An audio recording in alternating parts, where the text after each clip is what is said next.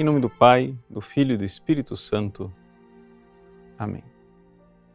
Meus queridos irmãos e irmãs, celebramos com alegria a memória de São Domingos, São Domingos de Gusmão, fundador dos dominicanos.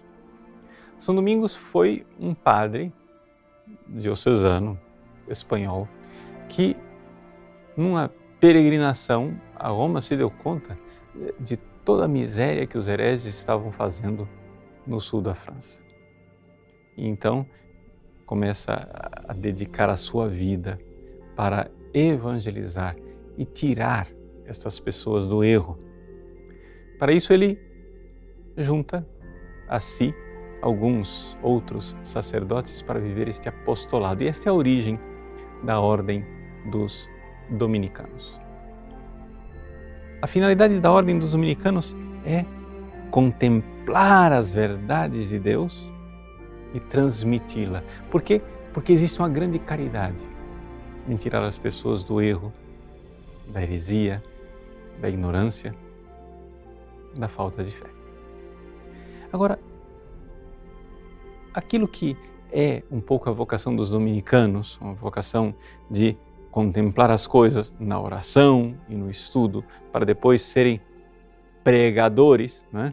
Tanto que a ordem é chamada não de ordem de São Domingos, mas a ordem dos pregadores, pregar aquilo que eles contemplaram, pode parecer, todo, todo esse programa pode parecer algo um tanto intelectual, algo de elite.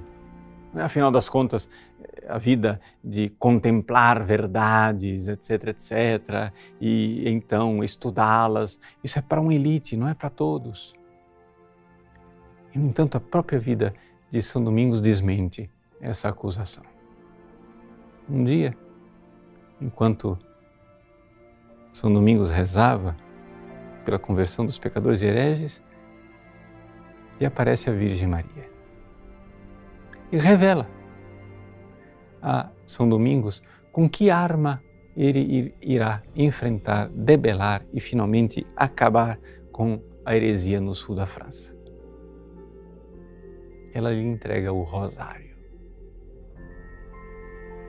Ou seja, na contemplação dos mistérios da vida de Cristo, no mistério da Ave Maria, da saudação angélica, no mistério da encarnação, ele irá debelar a heresia dos cátaros.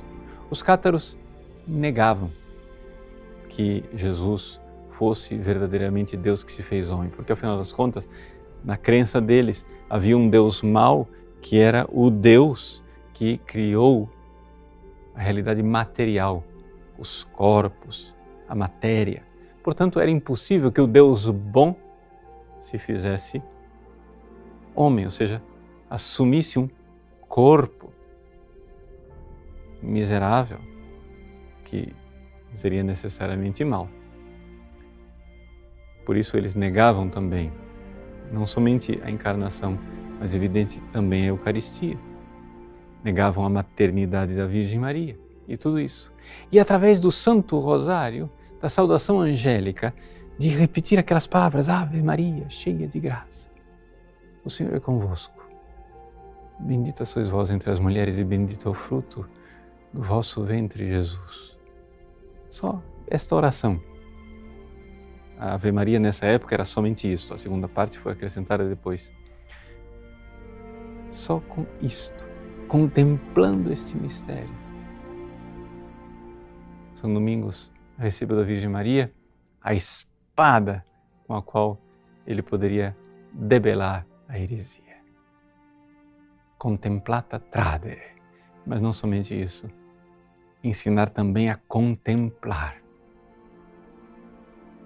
Meus queridos, através do Santo Rosário, gerações e gerações de cristãos aprenderam a contemplar os mistérios da vida de Cristo. O mistério, esse mistério básico, inicial, fundamental, que é o da encarnação, e tantos outros que, com o passar dos séculos, né, meditação do Rosário foi incrementando e acrescentando e fazendo ver que nós podemos verdadeiramente, ao contemplar a verdade dos mistérios de Cristo, galgar a um nível de conhecimento e de espiritualidade que a gente pensa inatingível para o povo, para o grande público e, no entanto, perfeitamente atingível se nós soubermos onde procurar.